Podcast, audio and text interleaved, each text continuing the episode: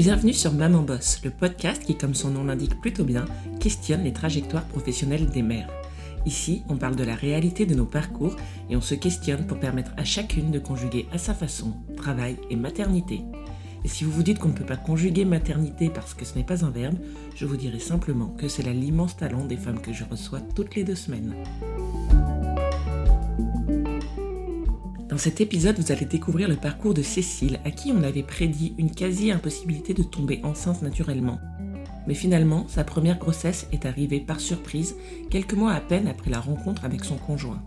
Elle a laissé derrière elle sa vie parisienne, son job dans lequel elle s'épanouissait, pour aller fonder sa famille à Nantes. La reprise du travail a été sa bouée de sauvetage, son phare dans la nuit pour reprendre pied après sa dépression postpartum. Dans la vie de Cécile, l'indépendance financière et l'épanouissement professionnel sont des choses importantes qu'elle a décidé de ne pas sacrifier sur l'autel de la charge mentale. Je vous laisse découvrir le récit de Cécile.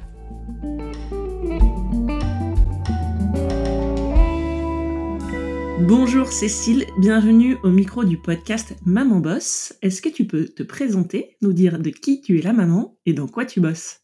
Bonjour Marie, effectivement, je, suis Cécile. Je suis la maman de Com, qui a 5 ans, et de Louison, qui est aussi un garçon, qui a 2 ans et demi.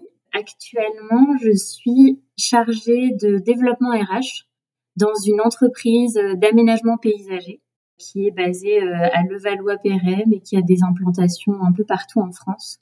Moi, je vis euh, à Angers, dans l'ouest de la France. Ce que je te propose, c'est qu'on revienne quelques années en arrière et que tu nous parles euh, des études que tu as faites. Quel était ton parcours professionnel à l'origine? Dans quel secteur tu avais envie de travailler? Alors, euh, moi, j'ai grandi dans le sud-ouest, dans une, une famille assez soudée avec deux parents ingénieurs. Je le précise parce que c'est un peu important dans la suite de mon parcours. Moi, j'avais plutôt envie de faire des études littéraires, en fait, par euh, affinité personnelle.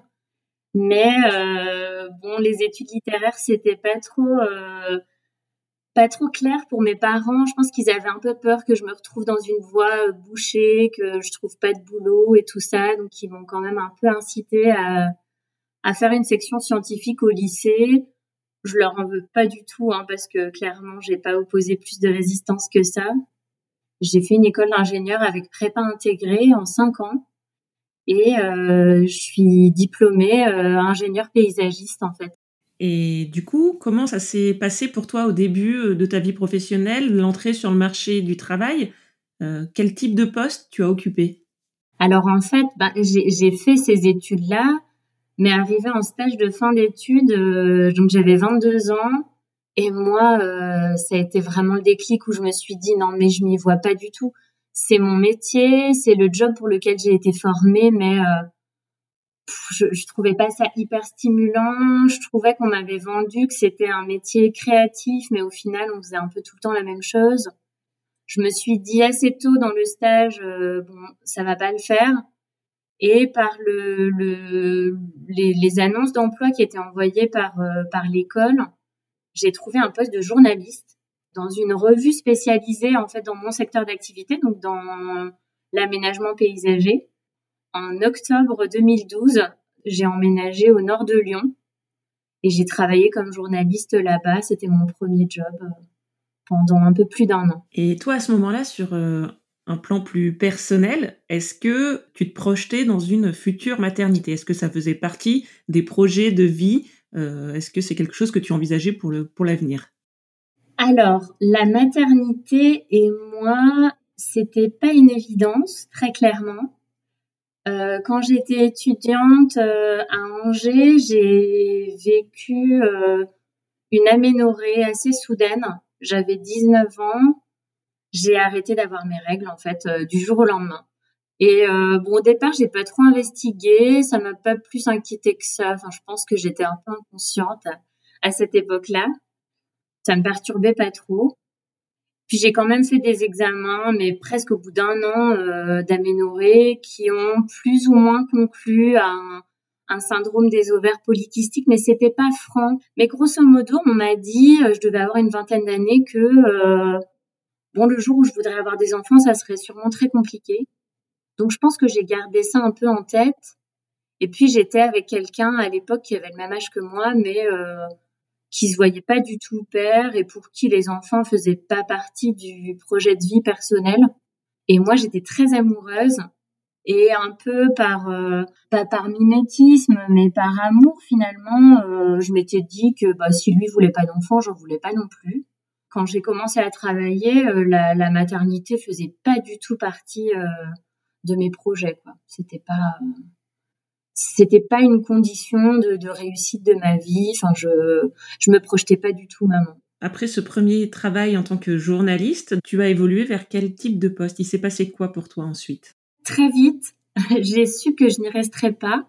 Il n'y avait vraiment pas d'affinité euh, humaine euh, dans l'équipe. Le, le, job était intéressant et c'était mon premier poste, donc j'étais pas non plus hyper exigeante. Mais euh, moi, j'étais quand même arrivée dans une région où je connaissais personne et l'équipe de collègues était pas, enfin, c'était pas le top. En décembre 2013, donc ça fait 14 euh, mois que je suis dans mon poste, euh, je suis sur un salon professionnel à Lyon et je rencontre en fait euh, ma future chef, une personne qui travaille dans l'interprofession en fait de notre secteur d'activité et qui a une de ses collaboratrices dont le mari est muté en Amérique du Nord et elle cherche quelqu'un pour un remplacement quasi immédiat. Donc début d'année 2014, mais cette fois le poste est à Paris.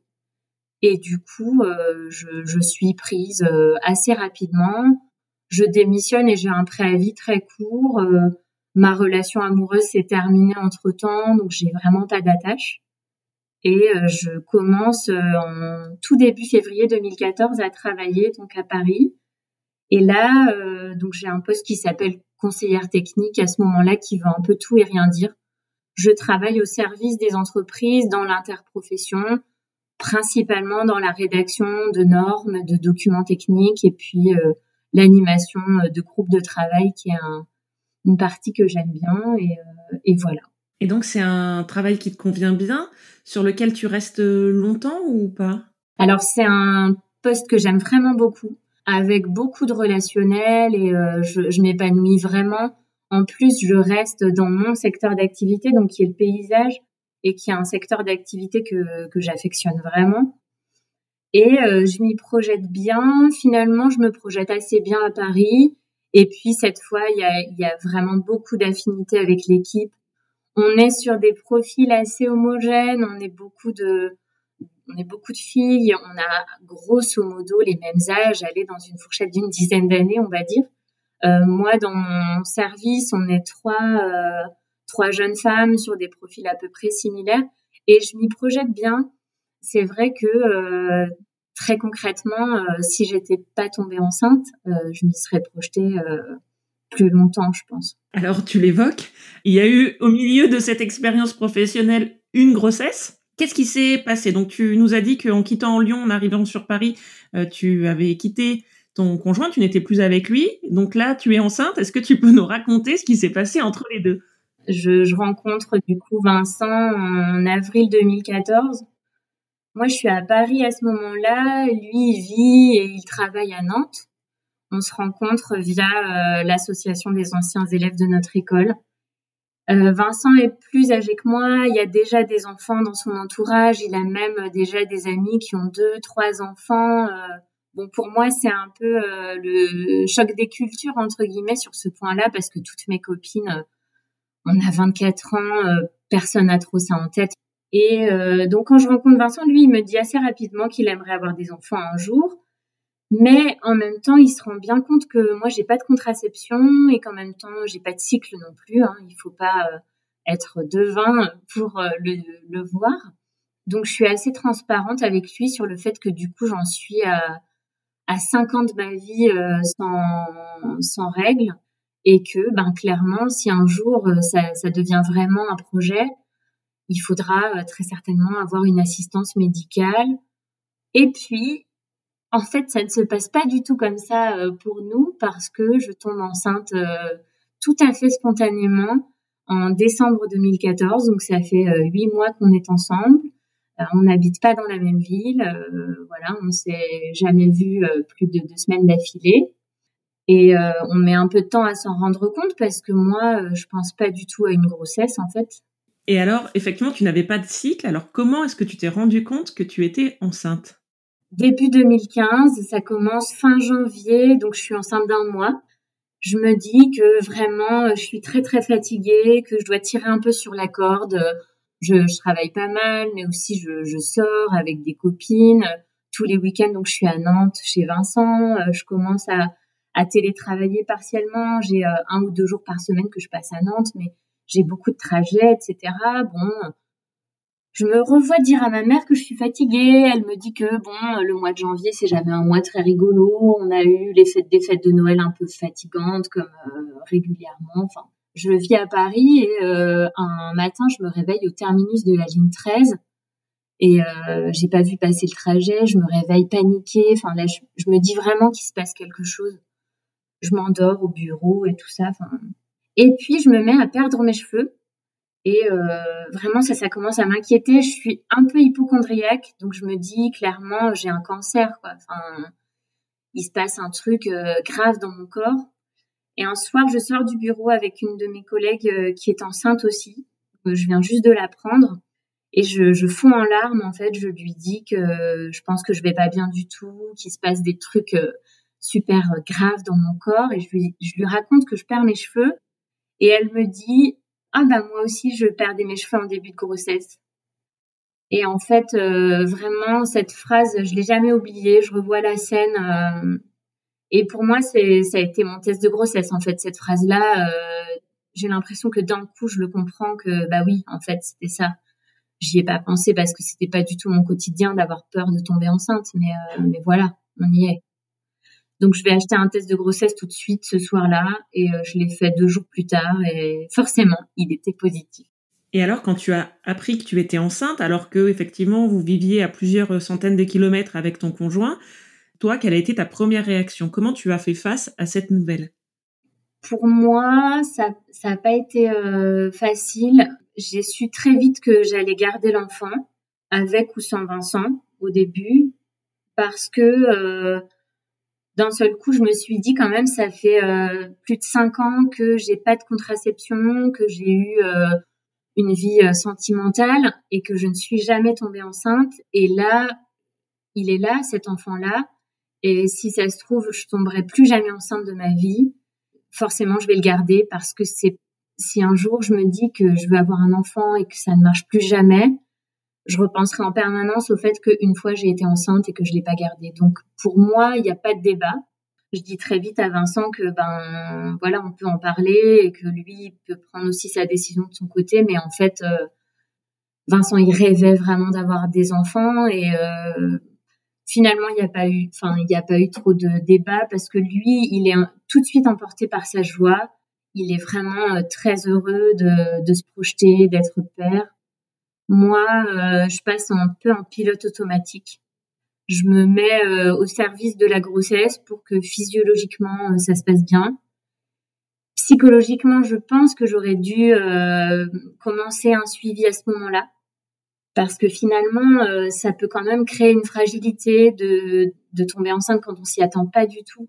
Et moi, je peux pas dire que je l'ai très bien vécu a posteriori. Hein, sur le moment, voilà, j'ai été un peu embarquée dans la joie de mon conjoint et puis euh, j'ai pas trop réfléchi à, à mes propres sentiments.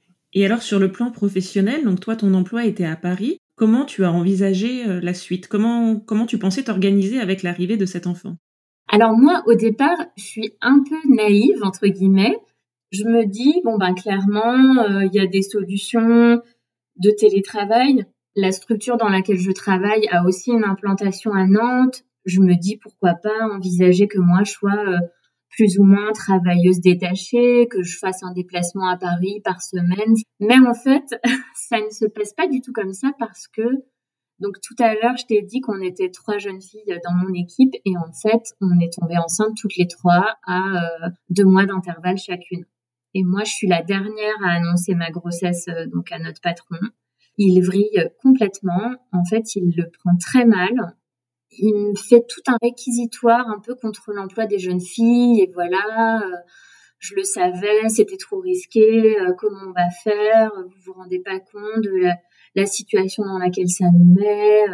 vous auriez pu nous prévenir, même il me dit, et moi je suis super choquée par cette phrase-là parce que j'ai pas envie de lui raconter ma vie. En même temps, moi, ce que je pense à ce moment-là, c'est que bah, moi non plus, j'étais pas prévenue. Vraiment, je suis, je suis très choquée. On fait des réunions d'équipe où il m'adresse même plus la parole. Enfin, le matin, il passe dire bonjour aux équipes, il dit bonjour à tout le monde sauf à moi. Ça devient euh, hyper difficile à supporter. J'étais à mille lieues d'imaginer euh, que j'allais me prendre une claque comme ça. Donc tu comprends assez vite que ça va être euh, difficile de négocier un télétravail ou un travail à distance, j'imagine. Alors comment tu te projettes dans la suite de ta carrière? Un jour, j'en parle à mon gynéco à Nantes, puisque j'ai entamé un suivi là-bas. On a décidé de s'installer plutôt à Nantes avec Vincent. Euh, et donc mon gynéco, ça le révolte pas mal, donc il m'arrête assez tôt. c'est vrai que je faisais pas mal de trajets, donc et je me mets à chercher du travail du coup. Donc j'ai passé des entretiens d'embauche enceinte. Alors j'ai fait euh, plusieurs expériences. Donc j'ai fait l'expérience de le dire, de prévenir avant l'entretien. Hein. Je vous préviens que je suis enceinte de euh, cinq mois, six mois. J'ai aussi fait l'expérience d'arriver euh, par surprise enceinte à un entretien. C'est assez rigolo entre guillemets parce que ça, ça, provoque vraiment une gêne dans l'auditoire. Au final, il y a, il y a l'effet de surprise, mais ensuite il y a vraiment la gêne de est-ce qu'on peut lui poser des questions? Qu'est-ce qu'on a le droit de lui demander, etc. Et finalement, euh, je, je, trouve un poste toujours par l'intermédiaire de notre euh, réseau euh, d'anciens élèves. Je trouve un poste de responsable des partenariats école-entreprise dans l'école d'ingénieur dans laquelle j'avais été étudiante quelques années auparavant. Donc le poste est basé à Angers et on vit à Nantes, donc il y a une centaine de kilomètres. Hein il y a un, peu de trajet à faire, mais ça nous semble pas du tout euh, impossible. Et puis c'est un poste de contractuel dans la fonction publique, donc avec une pression euh, horaire qui est euh, relativement facile à associer à une vie de jeune maman. Le processus se fait et je suis censée commencer le poste donc en janvier 2016 après avoir accouché donc en septembre 2015. Donc ça se ça se profile plutôt bien. Et euh, je suis assez contente d'avoir trouvé du travail en étant enceinte parce que euh, pour le coup, j'avais un gros a priori là-dessus. Je me disais que ça allait être mission impossible. Et en fait, voilà, ça, ça s'est bien fait. Ton fils arrive, tu passes quelques mois avec lui, avec la perspective de démarrer ce nouveau travail quelques mois plus tard. Et comment ça se passe pour toi, la reprise au travail? Quel est ton état d'esprit? Alors, euh, la naissance de Com euh, se passe bien, encore une fois, d'un point de vue euh, physiologique, exception faite de la, malformation congénitale du larynx qu'il porte à la naissance. Donc, Com a eu des premiers mois très compliqués médicalement, avec beaucoup d'allers-retours au CHU à Nantes, des examens relativement invasifs un enfant qui euh, souffrait beaucoup, qui avait beaucoup de mal à s'alimenter. Ça a été très compliqué. Et puis, euh, bah moi, clairement, je, sombre complètement en quelques semaines hein, dans une grosse dépression euh, postpartum. Je pense que toute l'angoisse liée à son arrivée imprévue, que j'ai plus ou moins délicatement enfouie pendant ma grossesse, elle, elle explose vraiment au moment de la naissance dès les premiers jours à la maternité, euh, je pleure, je pleure sans arrêt. Alors au départ, on te dit bah c'est les hormones, hein. c'est normal, euh, c'est la chute d'hormones. Ensuite, on te dit que c'est la fatigue. Et puis euh, bah j'ai après j'ai un peu tout entendu. oui, c'est octobre, il fait pas beau. Enfin bon, c'est tous les scénarios sont possibles jusqu'à la pédiatre en fait de mon fils qui me dit un jour où vous allez appeler euh, cette euh, psychologue, euh, vous allez prendre rendez-vous. Là, vous appelez devant moi. Vous sortez pas d'ici sans avoir pris un rendez-vous. Et en fait, cette cette pédiatre m'a dit une phrase que j'ai jamais oubliée. Elle m'a dit c'est vrai que votre fils ne va pas bien, mais vous allez encore plus mal que lui. Et je pense qu'elle avait tout compris. En fait, moi, j'étais j'étais vraiment au fond du seau. Avec Vincent, c'était très compliqué parce que forcément, il avait pris uniquement son congé paternité. Et j'étais hyper en colère contre lui parce qu'il partait travailler tous les matins. il voyait d'autres gens, il parlait avec des adultes et j'étais vraiment très très jalouse. Donc, euh, d'une certaine manière, j'attendais mon retour au travail comme euh, comme une libération. En fait, j'avais besoin de sortir de ce quotidien euh, en tête à tête avec mon fils, qui était en plus très anxiogène du fait de, de sa pathologie qui a fini par se résorber toute seule, mais qui a mis vraiment une pression sur notre quotidien dans les premiers mois. Et, euh, et moi, j'étais très mal quand j'ai commencé à travailler. Euh, du coup, je le, je le vivais comme un soulagement. Euh, voilà, c'était, euh, c'était une vraie soupape qui s'ouvrait. Et donc, c'était un emploi qui était quand même assez loin de chez toi. Euh, comment tu as réussi à t'organiser pour gérer cette distance? Alors les premiers temps, euh, donc je prenais le train tous les jours. J'allais en, j'avais un vélo, j'allais en vélo à la gare, j'emmenais mon vélo et puis une fois arrivé à Angers, j'allais en vélo au travail. Ça se faisait plutôt bien, mais euh, finalement, euh, je l'ai pas fait très longtemps parce qu'en mars 2016, donc deux mois après que j'ai commencé à travailler à Angers, on y a emménagé. Mon mari a eu un projet entrepreneurial avec euh, deux amis à lui.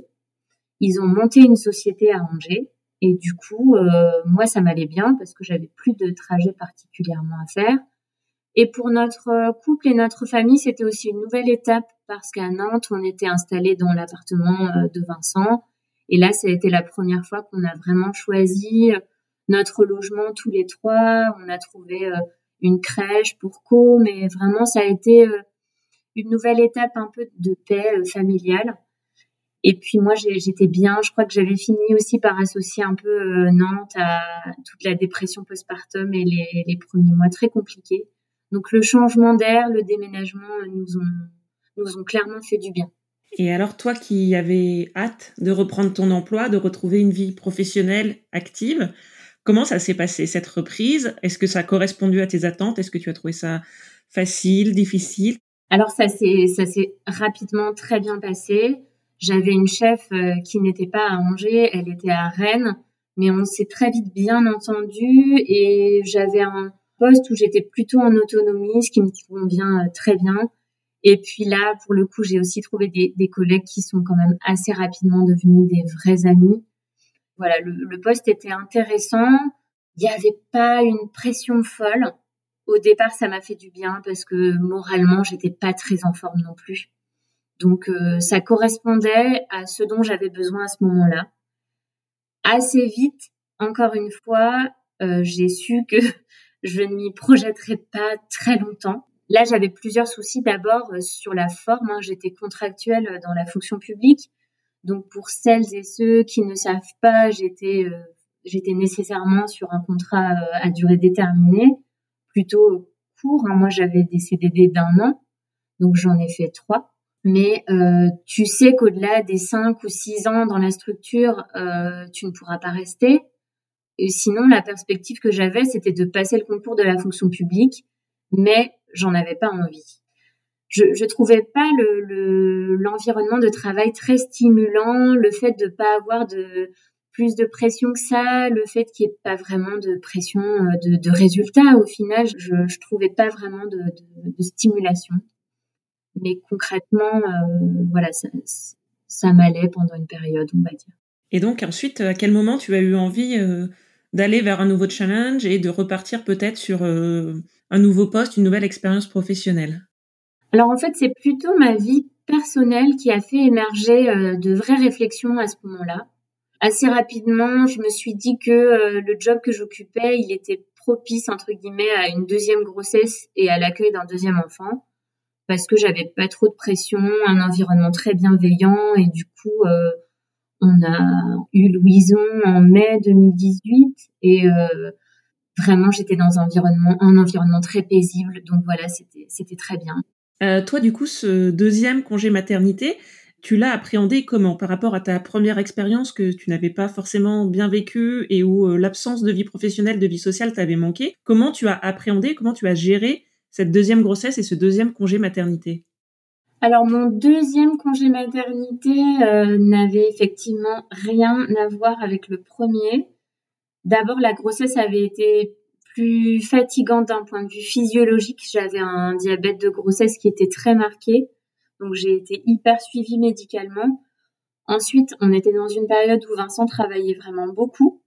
Et euh, cerise sur le gâteau, il y avait l'aîné à gérer qui avait deux ans, donc qui était dans un âge euh, je pète le feu, euh, voilà, à des moments où moi j'avais un peu envie d'aller me coucher.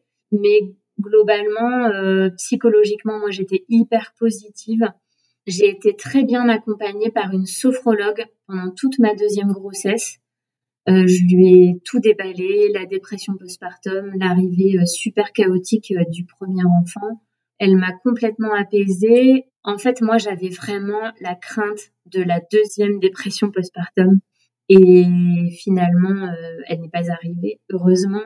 Et j'ai enfin pu vivre un congé maternité paisible et, heureux. Ça, en plus, bon, Louison est né fin mai assez vite, ça a été euh, les beaux jours, euh, les vacances d'été, etc. Donc c'était euh, c'était vraiment chouette. Moi, j'étais censée reprendre le travail le 3 août, mais j'avais rallongé d'un mois et j'ai j'ai recommencé à travailler début septembre. Louison a commencé la crèche, donc il avait quatre mois. C'était vraiment le, le jour et la nuit, plutôt la nuit et le jour dans l'ordre chronologique. Mais là, le deuxième enfant, ça a vraiment marqué une, euh, un cap dans la carrière.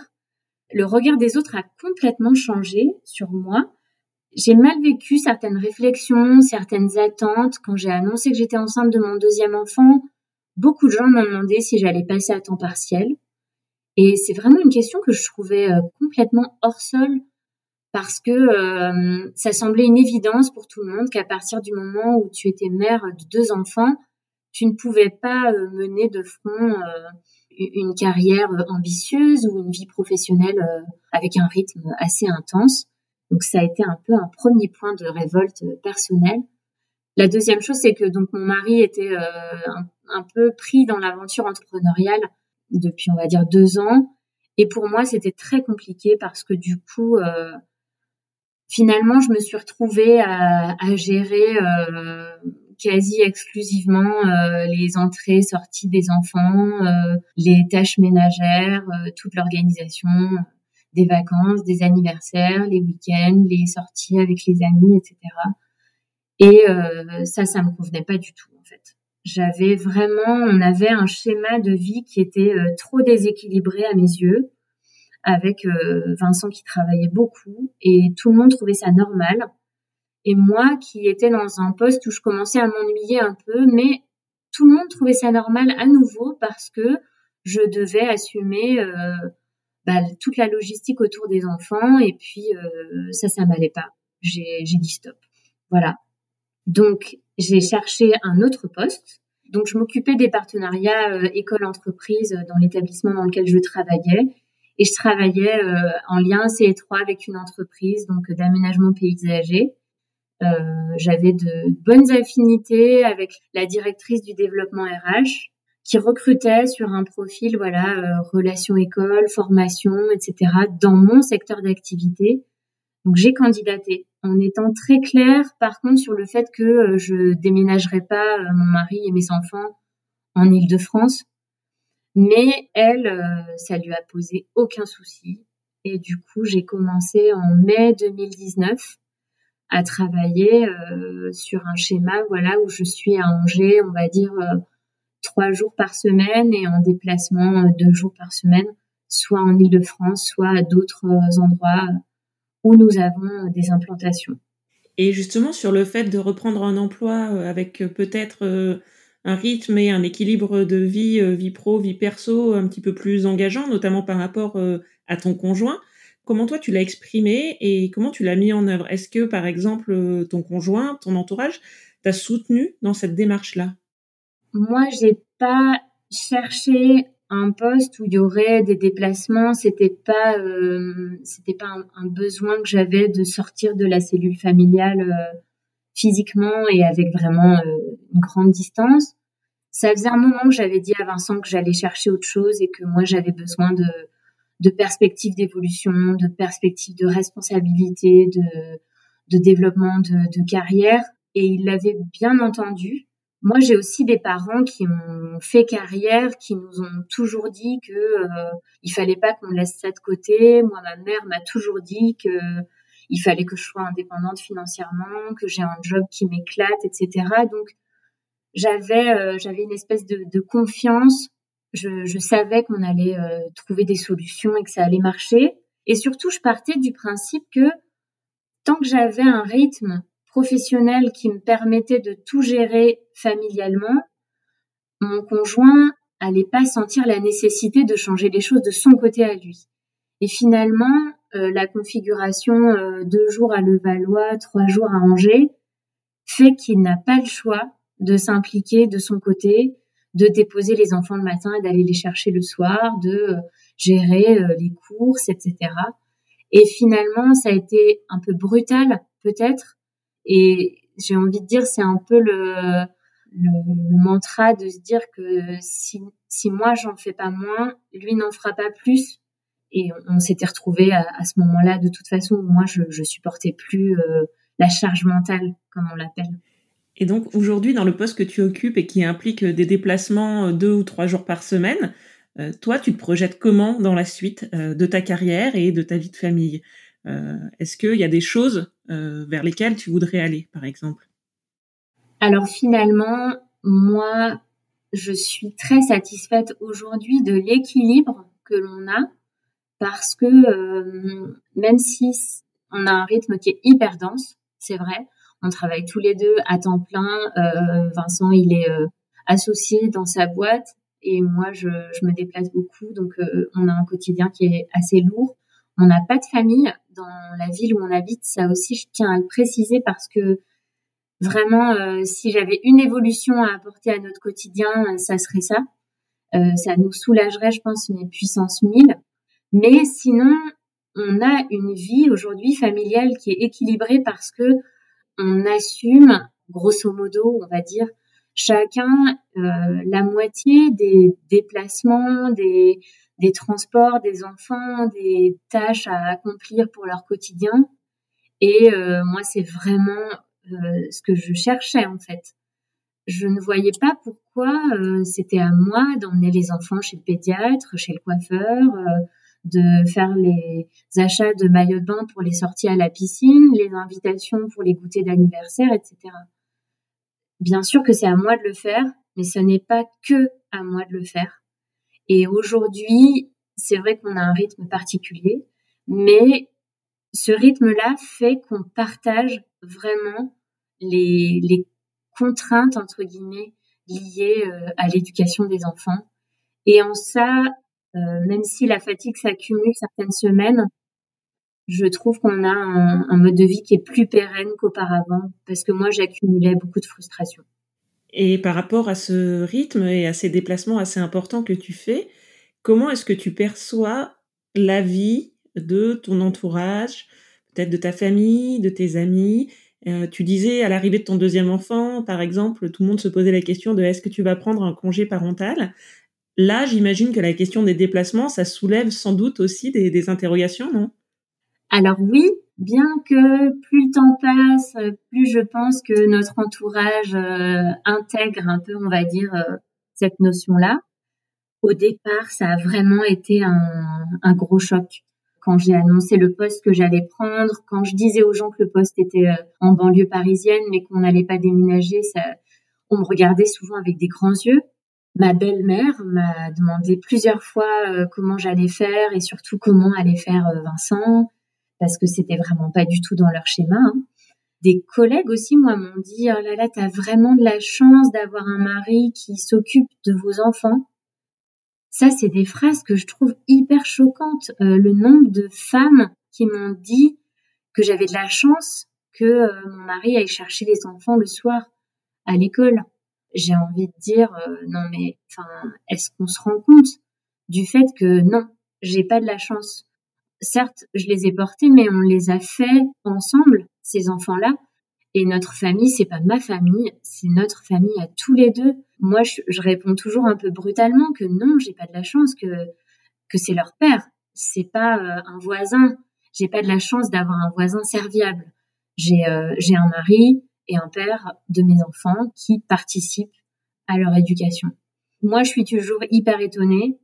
Je suis aussi un peu triste parce que euh, dans le regard de certaines femmes, je me rends compte que euh, y en a qui osent même plus demander, je pense. Elles ont complètement intégré le fait que euh, bah, c'était à elles de faire ces choses-là, d'assumer ces tâches-là, que même si elles demandaient à leur conjoint, il leur dirait que bah non, il peut pas parce qu'il a du travail. En prenant ce poste-là, je me suis presque retrouvée dans une situation un peu militante entre guillemets de de la cause de la carrière des femmes et en même temps, j'ai été quand même assez choquée de voir euh, certaines réactions. Mais même euh, à la crèche de Louison, il y a quelque temps, il y a eu une période où il dormait pas très bien.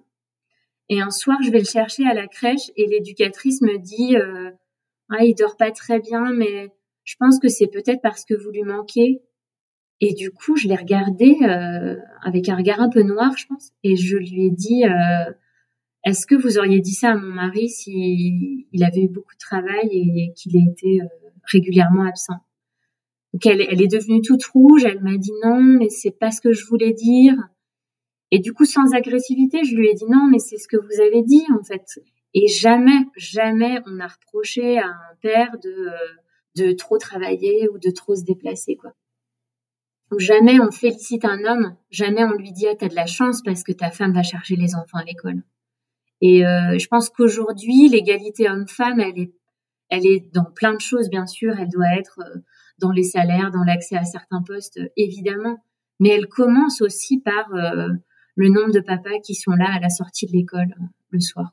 Je te remercie beaucoup, Cécile, pour ces paroles et je te propose de passer à la conclusion. Pour résumer, si toi tu avais un message, un conseil, une phrase, peut-être, que tu aimerais transmettre à ceux et celles qui nous écoutent, ce serait quoi?